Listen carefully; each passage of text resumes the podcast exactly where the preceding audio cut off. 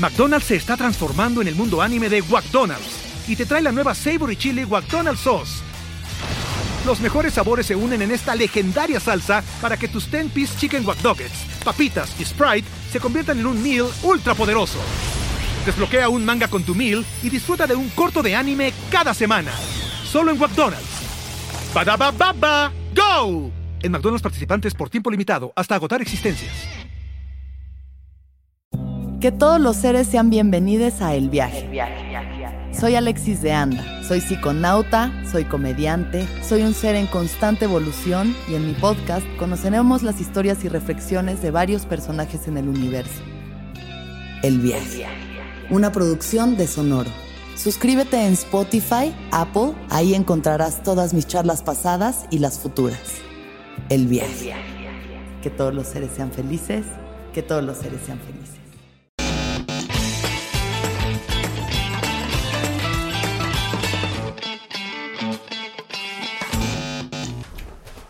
Hola amigos, ¿cómo están? Buenas tardes, buenas noches, buenos días, buenas mañanas, buenos lo que sea a la hora que nos están viendo. Como ven, hoy me toca estar solo, no estoy solo, solamente que no está mi compañero Roberto, Ro, que es con el que siempre hacemos este ampli. Y pues hoy es su cumpleaños, le dimos vacaciones porque pues, es el empleado del mes, no nos tocó más que apechugar y bueno, pero como siempre les decimos, suscríbanse por favor, ahí denle clic en la campanita, ya saben, como dice Roberto siempre, el mejor podcast del condado. Y hoy estoy muy contento, estoy muy feliz, porque no podíamos dejar pasar la oportunidad de platicar con mi querido amigo Yayo de Paté de Foix, y él nos va a contar ahorita todo. Tiene una presentación este sábado que viene en el Teatro Esperanza Iris. Desafortunadamente y por tiempos ya no nos va a dar chance de sacarlo antes. Él no necesita promoción. Esa Esperanza Iris va a estar a reventar. Pero esto va a salir al otro día de la Esperanza Iris. Entonces vamos a, jugar un poco con el tiempo. Pero bueno, ¿cómo estás, Yayo? Muchas gracias por venir aquí al Ampli. Un placer, un placer verte, amigo. He de confesar que yo conocía la música y el trabajo de Paté de Foix eh, tiempo atrás. Tengo, tenemos un amigo Gilles, un amigo francés en común. Gran amigo.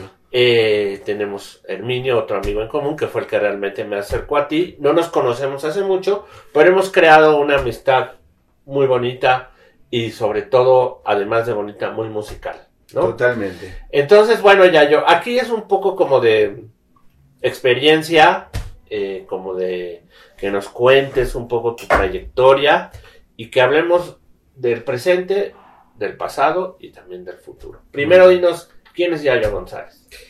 Pues Yayo González es, eh, es un músico nacido en Argentina, que se ha vuelto mexicano por elección, como muchos otros extranjeros que elegimos este país para vivir y desarrollar nuestra, nuestras carreras, nuestras vidas. Eh, soy músico y canto desde que tengo uso de razón, como tres o cuatro años.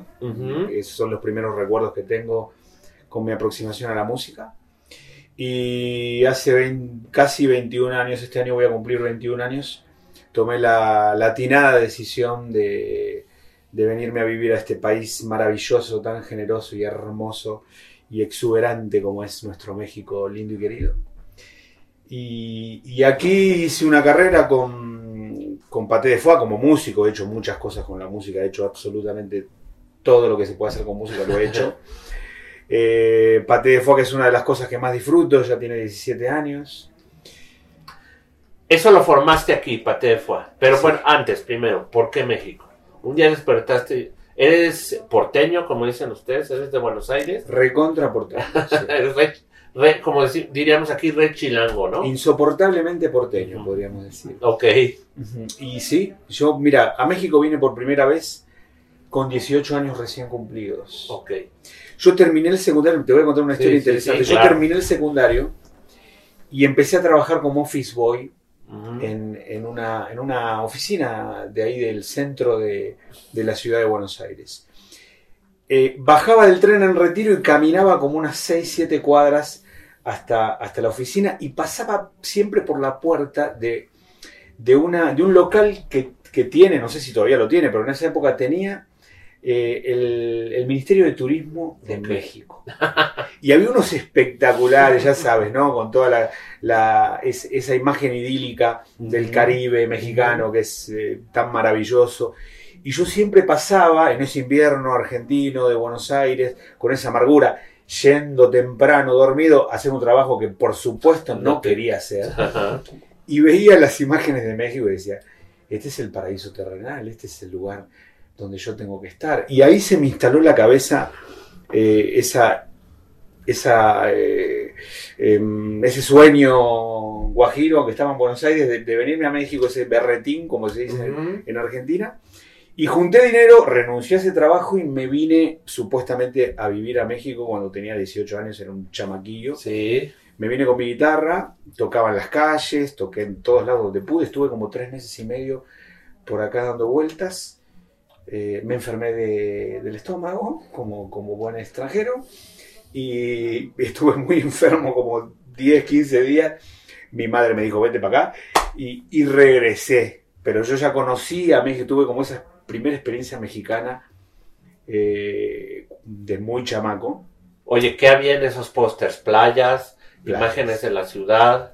Había algo de la ciudad, pero bueno, lo que me llamaba la atención a mí también era, era esas fotos de, de- de las playas de México, esas palmeras, arenas blancas, mar turquesa, eh, que es algo Sí, sí, sí. impactante, ¿no? Oye, ¿y recuerdas qué te hizo daño? ¿Qué fue lo que comiste? Sí, sí, sí, lo recuerdo muy bien. Estábamos, estábamos un poquito pedos y- y con unos mexicanos amigos que habíamos hecho, me, me retaron a que probara una salsa de habanero en un hot dog. Y, y yo, bueno, eh, bien inconsciente lo hice. y no sé, fue, fue en un puestito en la calle. Se ve que había algún, alguna bacteria ahí para la cual mi, mi cuerpo no tenía ningún tipo de defensa. Y bueno, eh, fueron como 10 días, 10, 15 días que, que anduve muy enfermo del estómago. Fue, sí, fue muy intenso. Y bueno, eso me orilló. Por supuesto que a los 18 años recién cumplidos no estaba listo para, Para llegar mi aquí. país. No, no. Regresas a Buenos Aires y ya estás ahí, ya te empiezas a involucrar en cosas de música, formas grupo, formas banda o, o qué onda. Ahí empiezo a estudiar de manera más formal. Siempre Sí. había estudiado música desde muy chico, pero ahí empiezo a estudiar una carrera formal, en- Ok. en, en una institución formal, en el conservatorio eh, Juan Manuel de Falla y en la, y en la Escuela Popular de Música de- del Sindicato Argentino. De esa manera me des- ahí me vuelvo un músico profesional. Es curioso porque yo seguía trabajando como en diferentes trabajos, tuve muchos trabajos a lo largo de mi vida, hasta que a los 22, 23 le dije a mi familia, oigan, no voy a volver a trabajar de otra cosa que no sea música. Se espantó todo el mundo, por supuesto, y me fui a tocar al metro.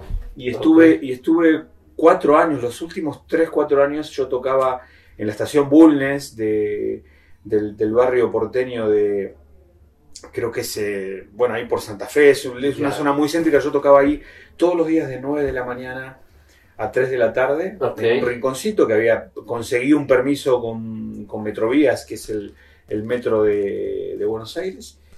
Y ahí tocaba, tocaba, lo usaba como para estudiar con, con unos amigos, con unos compañeros, estudiábamos repertorio, preparábamos los exámenes. Y, y ahí fue, ahí empecé a tocar también en bares, armando diferentes agrupaciones. Siempre la guitarra. Siempre guitarra, siempre guitarra y voz. Sí, sí, sí, sí. Sí, sí, no, no, no. Toco otros instrumentos de cuerdas porque, Sí, sí, porque sí. tienen cierta similitud y es fácil entenderlos, pero no, no, no nunca fui multiinstrumentista. ¿no? Y luego, ¿cómo regresaste a México? Mira, ¿Cómo, cómo fue, cómo tomaste la decisión de volver a venir? pues fue muy fácil porque en el 2002 Ujú. Argentina se cayó a pedazos. Eh, recuerdo, recuerdo muy bien esa época porque la época, no sé si, digo, seguramente los que nos ven no saben nada, pero en esa época los bancos dijeron, oigan, cerramos, el dinero que tenemos de ustedes no se lo podemos dar. Y cerraron, los tapearon, Sí, sí, fue una cosa de locos. La gente empezó a ir a tirar piedras a los bancos, no había efectivo, directamente no podías ir un cajero a sacar dinero siquiera. Renuncia un presidente, viene otro, renuncia, cinco presidentes en una misma semana, un caos social, político, eh, que no sé si volveré a ver en mi vida, espero que no.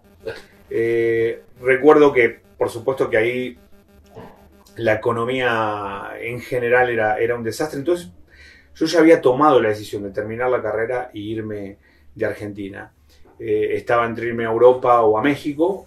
Decidí irme a México porque conocía este país, porque amo México, porque México enamora, porque como México no hay dos. Y además que México es, es la capital, es una de las capitales, si no la capital principal de la cultura eh, latina, hispanoamericana, de, musical y, Sí, claro. y de todo, ¿no? Cualquier artista quiere desarrollarse en México y bueno, fue, fue una, una hermosa decisión, la verdad. ¿Y llegas en qué año? En 2002. 2002. Y entonces ahí te planteas ya hacer un proyecto musical, ¿no? O sea, supongo que también tuviste que trabajar en algunas otras cosas o, o- o llegaste como músico nada más. No, nunca, nunca trabajé. Ahí en ese momento cuando te conté, como eh, dos años antes de, de venirme a México, dije no voy a volver a hacer otra cosa que no sea música. Con música cualquier cosa. Sí. Y, y empecé a trabajar, trabajaba mucho a la gorra, o sea, como se dice a la gorra, no sé cómo se dice aquí, pero que tocas y pasas, Sí, sí, sí. pasas tu sombrerito para que la gente te dé su propina. Empecé a trabajar mucho así en Argentina, eh, cuando trabajé en todo, tocaba en geriátricos, eh, he hecho absolutamente de todo con la música. Cuando vine aquí, vine con un amigo que tocábamos puros tangos, en guitarra, dos guitarras y, y voz, y tocábamos puros tangos y música brasileña. Y empezamos, mira, apenas llegamos con otro amigo que hacía de representante, íbamos a todos los restaurantes argentinos eh, a ofrecernos como para amenizar Ya. a los comensales. Ujú. Y, y- y siempre iba, la estrategia era la siguiente, nosotros, mira, ahí está, ya teníamos la, en un- la guía de Mario Beteta, ahí veíamos todos los, los restaurantes argentinos y íbamos barriendo todas las zonas a ofrecer nuestra música y ofrecíamos siempre una audición gratuita en el momento. Entonces, entraba mi amigo a, a hablar con el gerente, oiga, mire, le vengo a ofrecer un dueto de música argentina, bla, bla, bla, le gustaría una, una muestra gratis, una audición. Y el tipo le decía, sí, ¿cuándo puede ser? Ahora. Y shh, nos chiflaba y nosotros salíamos detrás del árbol con la guitarra y nos poníamos a tocar de manera muy guerrera.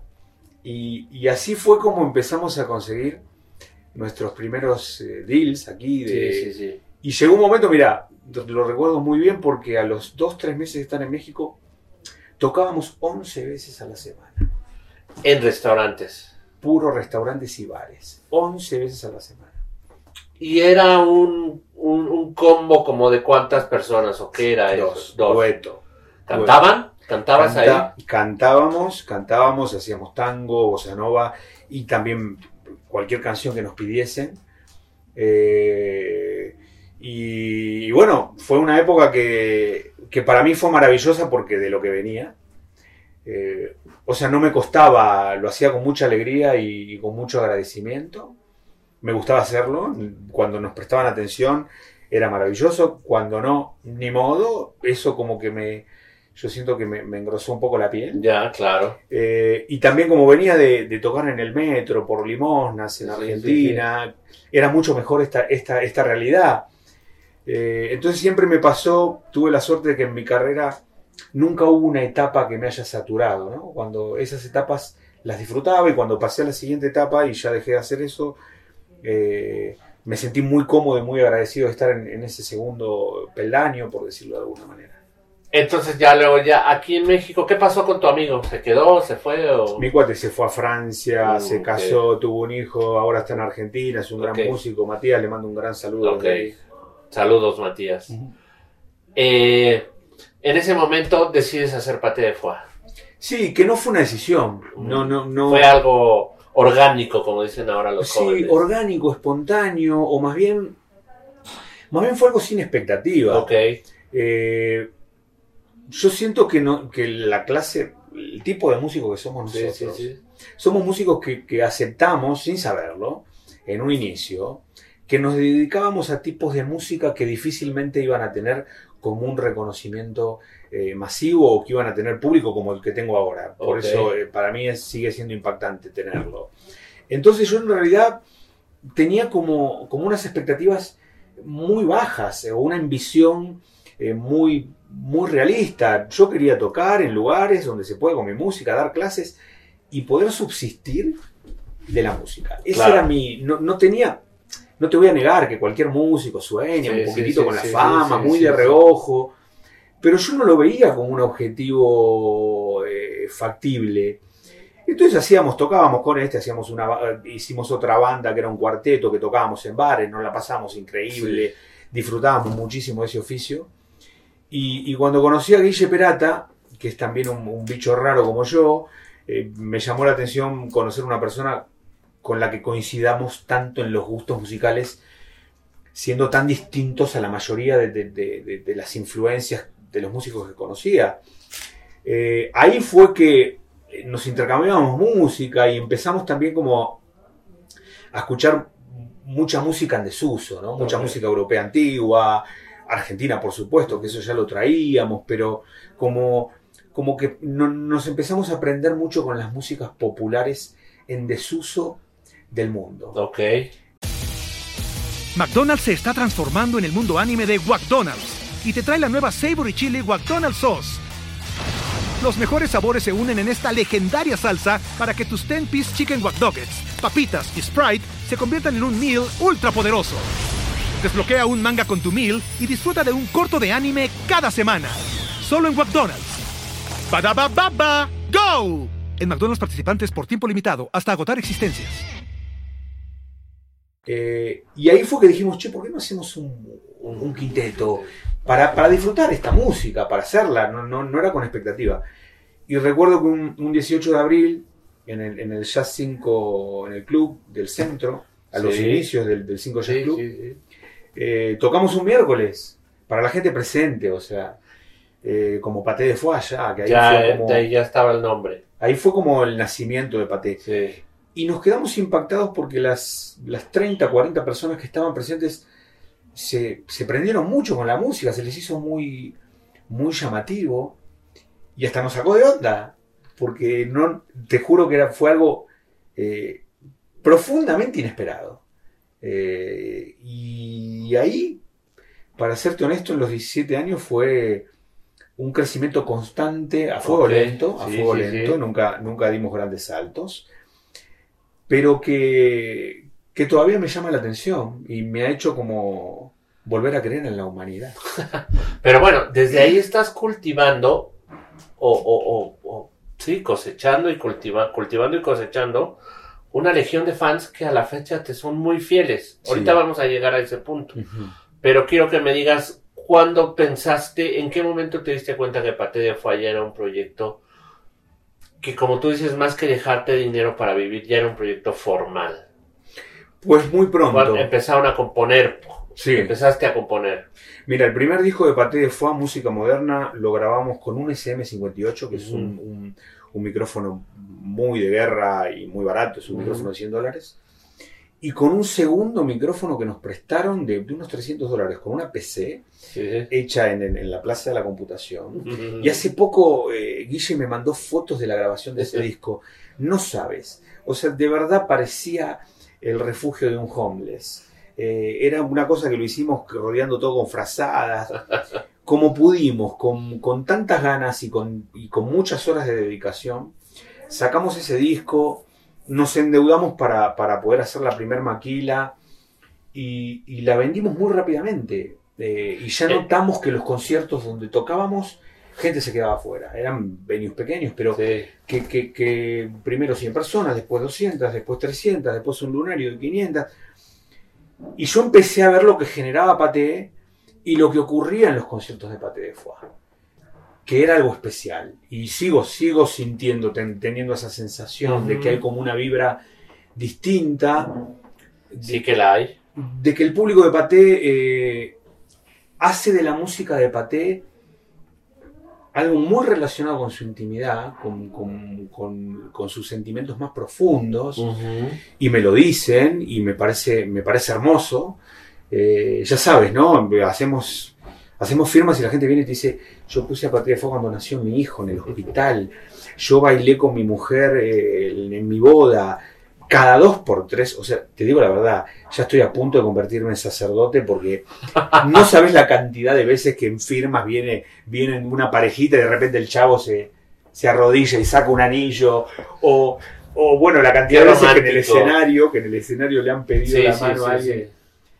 Y, y eso yo me di cuenta pronto, de, de que pasaba algo especial, compadre, que había algo que conectaba, ¿no? Que generaba una conexión, más allá de la cantidad de público, que era una, una conexión muy, muy sincera y muy Sí. profunda. Ok.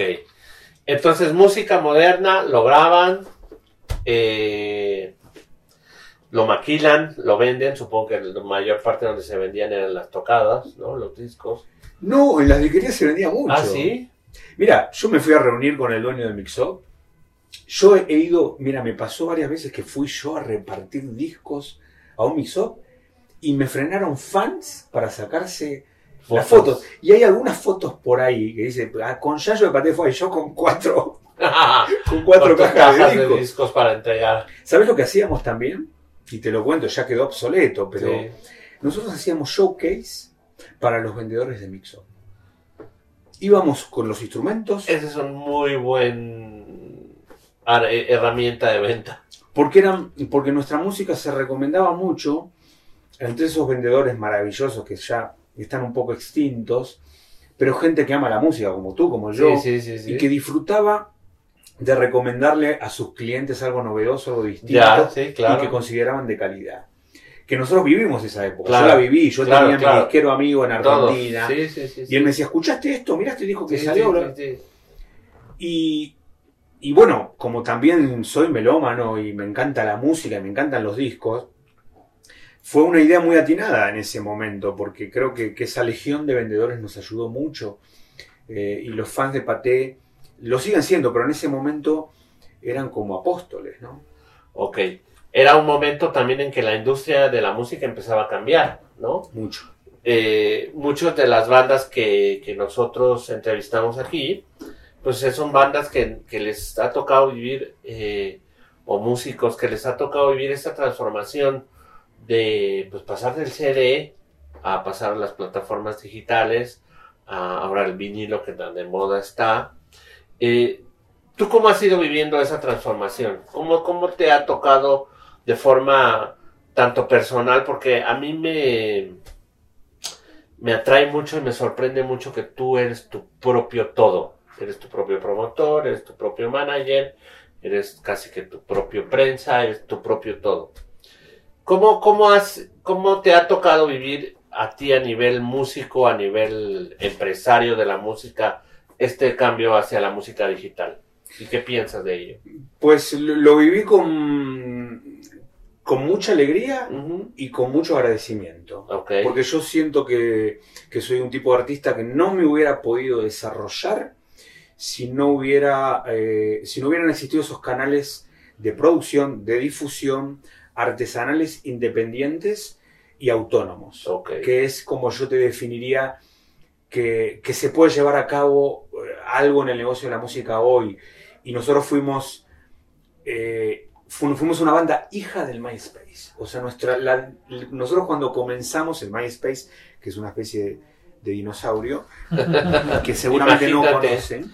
Sí, los que no lo conocen, una plataforma que ya hemos platicado con otros músicos de MySpace aquí en este espacio, pero una plataforma donde tú podías crear un perfil, podías compartir música, no vender ni regalar, ponías un player donde la gente iba y escuchaba tu música, pero el músico tenía interacción con sus fans, Es era lo más importante. Es totalmente, digo, es, es como la infancia de, de lo que estamos viviendo ahora Exacto. con todas las redes sociales. Exacto. ahí comenzó y, y para nosotros los músicos independientes y alternativos, más haciendo música tan de trinchera, que era tan difícil de entender, y lo sigue siendo, sigue siendo tan difícil de entender para la industria, para el establishment de la industria musical, Patefa es un concepto muy difícil de entender.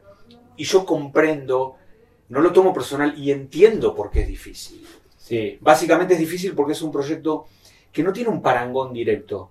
Y lógicamente eh, la industria necesita de un parangón, de algo. Hoy, este artista, hoy mira, a este artista le veo algo de este, de el otro, puede ser el próximo tal, el próximo este. Necesita como ciertos carriles para ver por dónde va a ir un proyecto. Y tiene toda la lógica.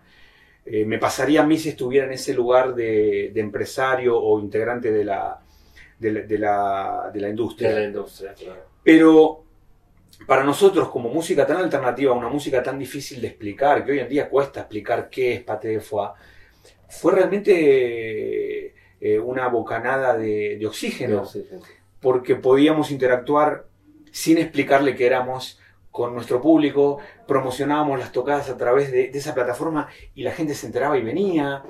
Eh, entonces fue algo que, que es maravilloso. Después cuando, cuando nosotros, mira, yo todavía recuerdo ir por el centro y escuchar la música de Paté de Foie en un puesto pirata y te lo juro emocionarme que casi, Sí, casi sí, sí. para llegar a las lágrimas, Sí, porque sí, decir, sí. no puedo creer que están copiando nuestra música y la venden. Ir a la lagunilla y encontrarme también con los discos, ir y decirle al vendedor, oye, eh, yo soy el de Paté de Foie, y el tipo que agarraba la foto y decía, ¿me firmas un par? Una- un, un tipo de la lagunilla.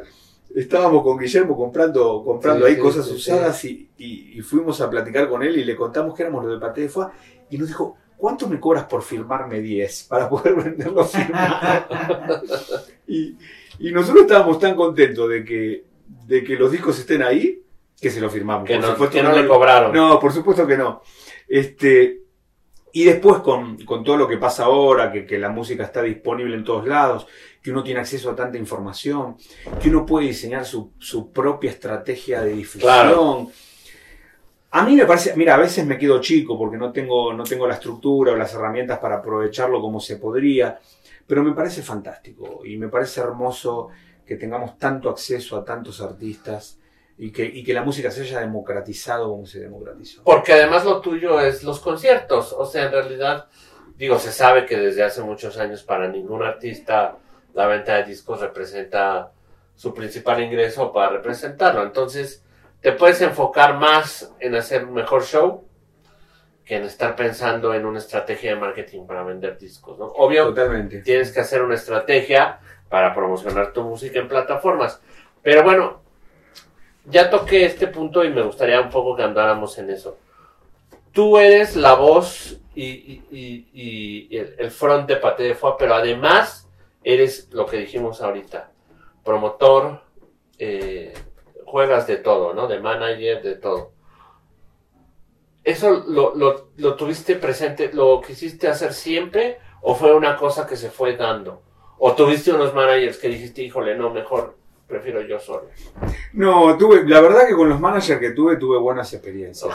He tenido mucha suerte y, y me he cruzado con mucha gente hermosísima Sí. en la industria de la música. Y, y al contrario de por ahí lo que la gente cree, eh, siento que hay muy buena gente, hay mucha gente que ama la música. Eh, es muy fácil como artista ponerse en estrellita incomprendida y echarle la culpa a todos los demás eh, de, de- de nuestras propias frustra- frustraciones. Sí. Lo he visto mil veces, Sí, he luchado yo contra eso, pero yo siento que, que lo que ocurrió que fue que al paté ser un, un- una, un producto, un producto artístico, musical, tan difícil de entender, eh, siempre nosotros estábamos mejor posicionados con el público que con la industria. Entonces, lo que resultó, que yo ya veía que estábamos para hacer un primer lunario, pero ningún promotor se animaba a hacerlo. Y yo ya lo sabía porque yo ya tenía medido el termómetro del público. Entonces, el lunario lo hice yo. Y ahí me di cuenta que, bueno, tiene sus complicaciones, pero que no es tan difícil. Nosotros ya estábamos para hacer un primer Metropolitan. Y no había ningún promotor que se lo aventase. Bueno, lo hice yo. Y aprendí, y aprendí que tiene sus dificultades, pero bueno, es más fácil de lo que parece en realidad. Eh, y así me volví, me volví un poco promotor por accidente. Exacto. Eh, y después, este es un convencimiento que tengo yo como artista independiente. Hoy en día, si tú quieres dedicar tu vida a, a la actividad artística, bueno, lo más probable es que tengas que ser eh, un profesional integral en, en todos los aspectos y que conozcas todos los aspectos y que hagas lo mejor que puedas con lo que tienes. A mí me encantaría tener un equipazo de 20 personas y yo estar en una torre de marfil componiendo, comiendo uvas y, y, y haciendo mis locuras. Me encantaría, pero, pero me parece un poco ingenuo. Me parece un poco, un poco ingenuo y me parece que es un poco desagradecido porque soy una de las pocas personas en el mundo privilegiadas que puede dedicarse a algo que haría gratis. Ok. Eh, ¿Y cómo no agradecer eso y honrarlo con trabajo, con hacer cosas que a veces no es lo que más me gusta hacer, pero lo, lo hago sencillamente porque lo tengo que hacer, porque es parte de, Claro. parte de. Claro. Así, lo, así lo veo yo y así lo siento. Y además lo disfrutas, que es lo más importante, ¿no? ¿Y cómo no lo voy a disfrutar? Esto, lo que estamos haciendo aquí no es música, pero estoy hablando con un amigo, platicando.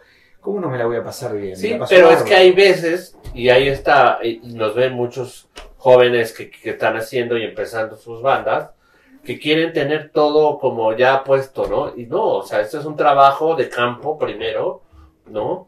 Y luego, ya después empiezas a ver los frutos de eso. Pero, pero tú sigues haciendo trabajo de campo, no te interesa que alguien haga por ti el trabajo de campo. Tengo colaboradores. Sí, claro, claro. Tengo, porque de eso se trata la independencia. Llega un momento que te tienes que apoyar con ciertos colaboradores. Eh, pero lo que yo le diría a esos jóvenes, que bueno, acá entra la sección, nadie me preguntó, pero, Sí, no, no, este- claro, de eso se trata. pero lo que yo les diría es que, mira, un profesor de música me, me dijo una frase que a mí me quedó muy, muy grabada, que es, desconfía primero de ti. Cuando te quejas, desconfía primero de ti. Porque la victimización y ponernos en ese lugar de víctima, sobre todo los artistas que somos tan sensibles y nos sentimos tan incomprendidos, es algo que básicamente no es buen negocio, no es bueno Claro. para ti ni para tu música. Claro, Entiende que si algo no está funcionando, seguramente hay una manera creativa para que lo resuelvas y para que lo hagas. Concéntrate en, en hacer lo mejor que puedes con lo que tienes y no entrar en ese lugar. Porque, porque siento que ahí, ahí te, te- se te estanca la, Claro. la carreta, ¿viste? Y, y esto se trata de... ¿Por qué haces música? Yo no hago música para ser famoso ni para ser exitoso. Si eso ocurre es una consecuencia, buenísimo, eh, fantástico, pero no es por eso. Yo lo hago porque es una, es una necesidad que tengo. claro, Es, como, es la manera con la que yo me he relacionado con el mundo toda mi vida, Claro. a través de la música. claro. Y punto. Entonces trato de concentrarme en eso, ¿no? Qué bueno. Oye, y eh, después de estoy viendo aquí casi que siete discos, más Siete o menos en vivo, Y este nuevo que es algo Sí, así sí, como un disco en vivo. pero tomas la decisión de hacer un disco de versiones. A mí no me gusta mucho la palabra covers. No, a mí tampoco. De versiones. Reversión, Reversiones. reinterpretación. Y haces una cosa de la banda MS, puede ser. Sí, No. sí, sí, sí, sí. haces un tema en la Háblame banda de MS, ti. Háblame de ti que te queda espectacular y, y tienes otros, otras reversiones más. Eh, ¿por qué- ¿Cómo llegaste a, a- a querer hacer un disco de reversiones? Un día despertaste y dijiste, pues ya no quiero componer. no tengo ganas de componer este año. Mejor me voy a dedicar a hacer muy buenas versiones de temas que ya estén hechos. Pues mira, en realidad fue, fue una idea de, de un poco descansar de las composiciones porque, eh, que nunca descansé, ¿eh? porque, Sí, sí, porque honestamente nunca dejo de componer, no hay día que no componga. Y, y la verdad que por suerte no he tenido nunca un bloqueo, o sea, no sé lo que es un bloqueo. Eh, es algo que hago habitualmente como un ejercicio. Cuando hicimos, la, idea de hacer un disco de reversiones fue también llevar nuestro sonido a más gente, fue una idea un poquitito estratégica. Eh, fue una idea re- repasando la, la carrera también de muchos artistas que, que admiro, que quiero, que respeto. Veo que también que, les ha servido para, para que esa música reversionada funcione como una puerta para todo el resto del catálogo que tienen original. Y, y bueno, y un poco funcionó como eso, Amores Ajenos. Eh, y, y bueno, fue esa la intención, ¿no? Y hoy en perspectiva, ¿estás contento con el resultado o la recepción del público al hacer un disco de versiones? Sí, muy contento. Muy, Porque luego los fans son medio de que, ¿no? Mira, también hay que, hay que aprender que, que cuando uno empieza em- empieza a ver haters, hay se tiene que poner contento Mm. porque algo está, algo está pasando. Estás haciendo, sí, algo, es- algún un- agua estás moviendo, ¿no? Es un síntoma que funciona, eh, es un síntoma de que la cosa está más o menos funcionando. Y sí, recuerdo cuando sacamos la, la canción esta de, de Banda MS, Sí. Háblame de ti, que Sí, sí. Si no la han escuchado, por favor escuchen esta versión. Seguramente ya la escucharon, pero aquí vamos a poner como, como siempre pone Roberto aquí, vamos a poner el link de eh, donde pueden escuchar a Pate de Fue en todas las plataformas y escuchen, escuchen mucho, este, perdón, pongan mucha atención en este disco de versiones. Esta Háblame de ti de la banda MS es muy bonita la versión. Y fue, un, y fue un trabajo que nosotros hicimos realmente con mucho compromiso. Tratamos de, que todas esas canciones sean, eh, poder ofrecer una versión que no tenga nada que ver con las versiones anteriores. Eh, o sea, fue el ejercicio que fue mucho más difícil de lo que yo creía, honestamente. Sí. Fue agarrar esas canciones y, hacer de cuenta que, que, eran nuestras, volverlas totalmente nuestras. Entonces la, versión de Piensa en mí, que también les recomiendo que la escuchen, no tiene nada que ver con ninguna otra versión de Piensa en mí.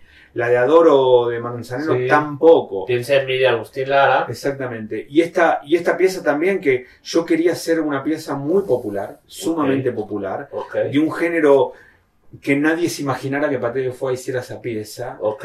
Porque, primero porque me gusta, segundo que soy un amante de, las expresiones musicales populares. No todas me gustan, pero soy un amante de las, de las músicas populares del mundo.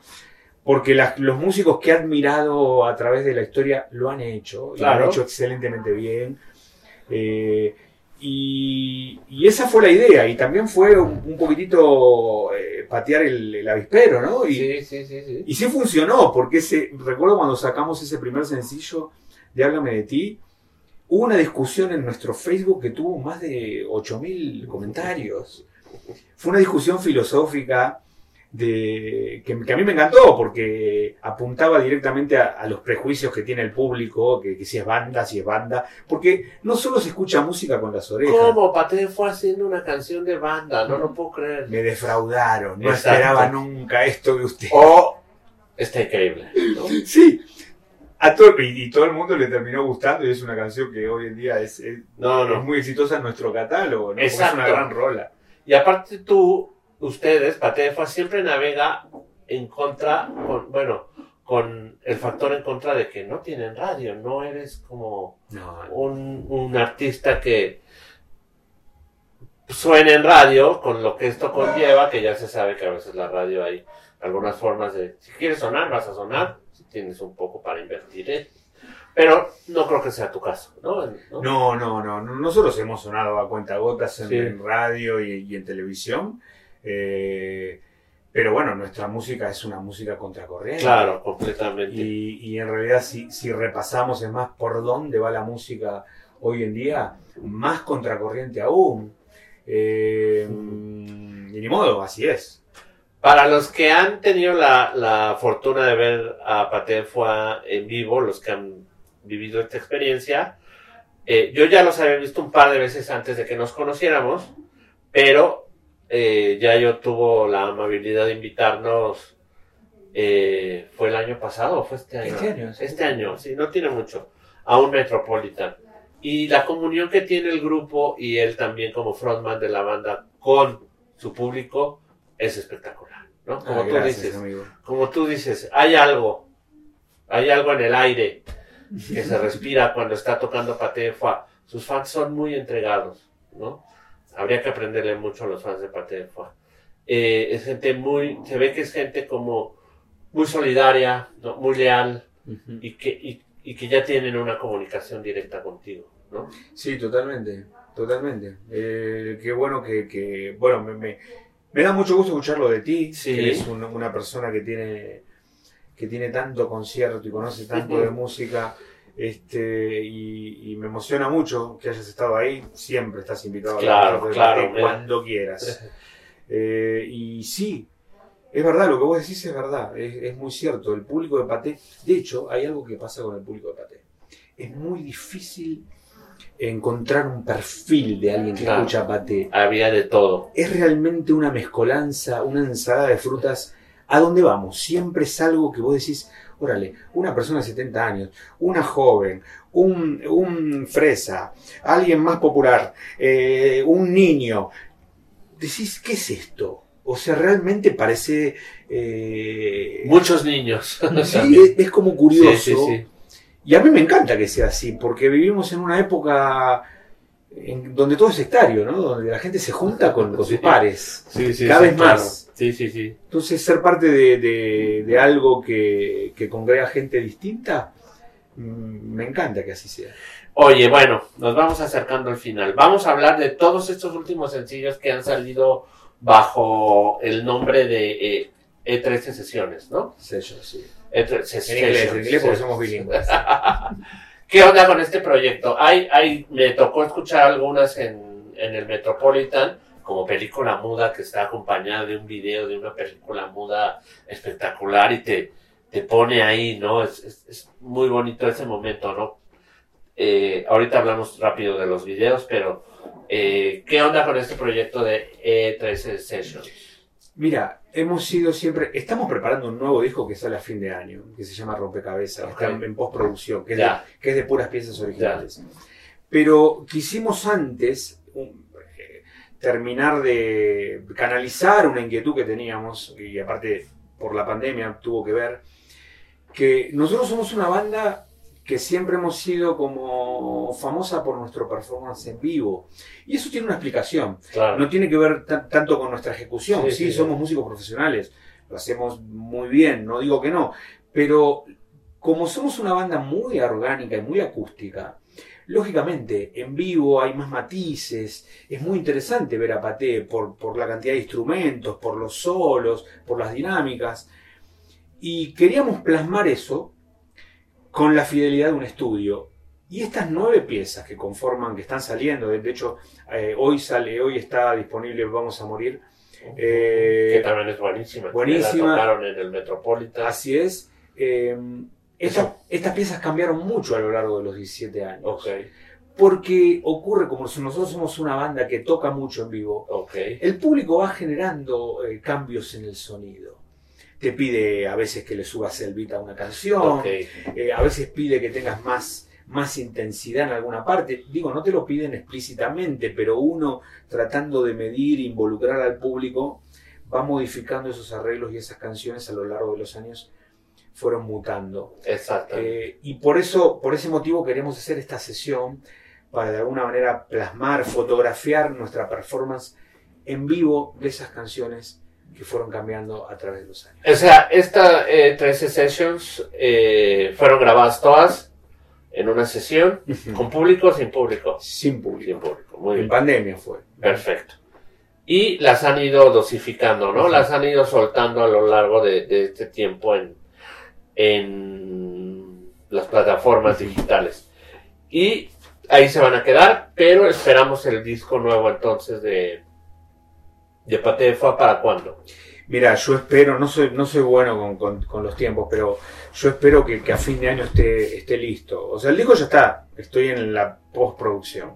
Estoy enviando cosas a Mix y, y terminando los últimos ajustes. De hecho, ahora lo estoy dejando descansar una o dos semanitas Sí, para... des- que vuelva a girar. Exactamente, y para ver si no hay...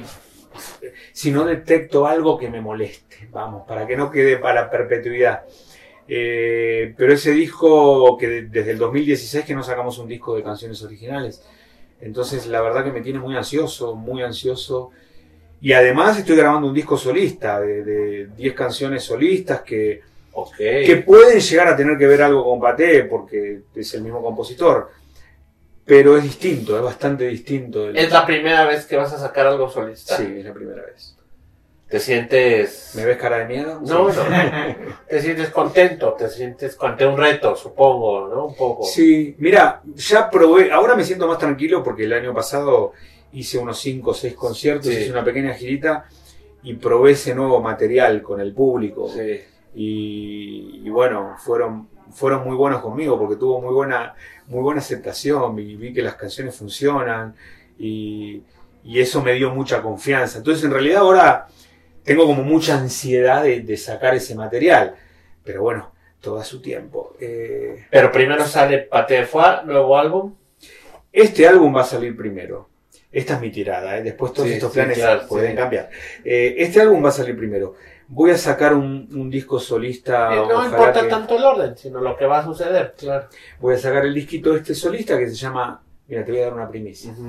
Se llama La Pequeña Habitación. Ok, atentos, atentos cuando salga. ¿Vas a sacar sencillos o vamos a ir con todo el álbum de un jalón? Y es que ya no es muy inteligente sacar todo el álbum de un jalón. A, mí, a mí me encantaría sacarlo Sí, de un sí. jalón, pero, pero hay que adaptarse a cómo escuchamos Sí. música. Si yo lo saco de un jalón, corro el riesgo de que muchas canciones Se pierdan. pasen Sí, desapercibidas. se van a perder. Entonces hago siempre lanzamientos de sacar una Ayer- rola por semana. Teníamos esa plática, ¿no? En un chat que tenemos de Mm. melómanos.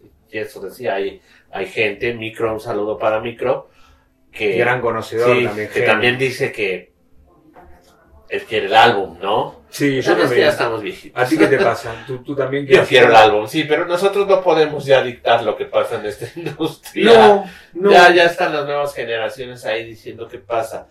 Ya, yo, ¿qué, va, ¿qué pasó ayer en el Metropolitan? ¿Qué le regalaste a tu público en el El Metropolitan? En el Teatro Esperanza Iris. Bueno, vamos a jugar al futuro. Exacto. ¿Por qué eh, Teatro Esperanza Iris? Eh, has tocado ahí, supongo que muchas Uf, veces. incontables Muchísimas veces. Creo que una vez te vi ahí. Bueno, apate.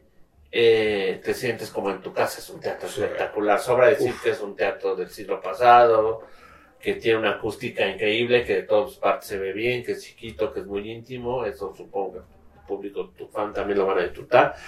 Pero un, un diferenciador de... Pues mira, yo creo que el Teatro de la Ciudad es un espectáculo por sí mismo. Sí. Es, un, es un inmueble que es patrimonio de la humanidad como para... Sí, no. y es un lugar que estás en un lugar histórico. Sí, claro. Es un lugar que tiene 100 años de escenario, 100 años de, de un desfile constante de artistas escénicos. Eh, a mí me encanta cómo, cómo se dan los conciertos de Patea ahí. Es un teatro muy vertical, Sí. en donde tienes a todo el mundo muy cerca. Sí, sí. Eh, es como un viaje en el tiempo y yo siento que con la música de Paté hace un maridaje perfecto, espectacular. Eh, este es el último concierto que vamos a hacer este año en la Ciudad de México porque, porque queremos guardarnos un poquito para un concierto grande que Sí. estamos planeando el año que viene para la presentación del, de- del nuevo disco y, y también terminar estos proyectos discográficos que te cuento que, que demandan muchas horas de, de sentarse Sí, de estudio, de trabajo. y de trabajo. Eh, entonces, es un concierto que es como una, una despedida de este año y es una presentación, aunque es un poco curioso, De- de este material de, de, de Sessions. o sea, van a tocar esas versiones. Todas, las nueve, sí. Pues muchas gracias, Yayo. Amiguito, un Sería un placer, ¿no? Esto daría como para tres horas más, pero pues no queremos cansarlos. Vamos a hacer una segunda parte cuando salga el Me disco nuevo. me encantaría. Aquí te voy a esperar, por supuesto que vengas y lo, y lo presentes. Los que tuvieron la oportunidad ayer de estar en el Teatro Esperanza Iris, seguro lo disfrutaron muchísimo. Los que no, pues, si, están en la Ciudad de México, se van a tener que aguantar. Si no, eh, hasta que salga el nuevo disco, supongo que va a haber una presentación magna y eso aquí en el Ampli se van a enterar. Y si no, pues busquen a Patefua en aquí sus redes sociales eh, y en todas las plataformas. Perdón, perdón. No te preocupes. Y yo que pensé que lo había puesto en silencio. Pasa todo el tiempo. Eso es lo bueno del YouTube y de estas plataformas que todo es como es, ¿no? Aquí no hay postproducción. Aquí es como se ve. Muchas gracias a Johnny, muchas gracias a Nico que ya está en el quinto sueño, muchas gracias a Machín, a Render Cero, un saludo a Roberto que anda ahí de cumpleaños Feliz cumpleaños, Roberto. y nos vemos en la próxima. Y por favor, si no conocen a Pate de Foie, conózcanlo. Y si ya lo conocen, pues disfrútenlo todavía más. Ya yo hice una cosa muy interesante que descubrí ayer en la noche. Hiciste una playlist en tu perfil personal donde metiste todos los discos Sí, de Pate. sí. Esa liga también se las vamos a poner aquí, porque en mi forma de ver es una muy buena forma de acercarse a la música de Patué. Yo pongo ese playlist, le pongo aleatorio o shuffle, como se dice, y pueden ir descubriendo música de Paté de todas las épocas. ¿No? Así es, de las más de 100 Y canciones. ahí le van dando corazoncito a la que les guste y hacen su propio playlist. Pero no hay desperdicio en la música de Paté Foie, así es que todas van a tener corazoncito. Ay, gracias. Pongan esa playlist en sus favoritos. Es para viajar, para una cena, para una comida con su familia. Van a quedar bien, se los garantizo. ¿Algo más que quieras agregar? Agradecerte, amigo. Te quiero mucho, te respeto, sos un tipazo. Y Eres aparte, Completamente correspondido. no, de, de verdad me encanta, me encanta. Sabes que aprendo mucho de ti y, Y me encanta este espacio además, me encanta este espacio y me encanta todo lo que has dicho. Estoy como un poco penoso. Este, esta es tu casa y tenemos pendiente un asado. Ya yo vivo en Cuernavaca, es de los inteligentes que se salió de esta ciudad. Entonces, este, por ahí tenemos pendiente unas. Es un increíble anfitrión como buen argentino. Entonces, pues nos vemos en la próxima, amigos. Ya hablé mucho y gracias. Hasta la próxima.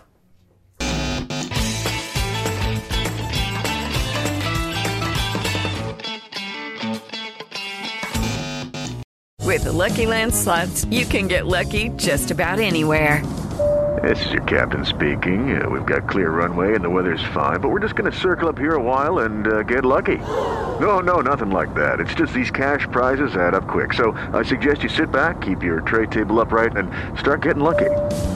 Play for free at LuckyLandSlots.com. Are you feeling lucky? No purchase necessary. Void where prohibited by law. 18 plus terms and conditions apply. See website for details.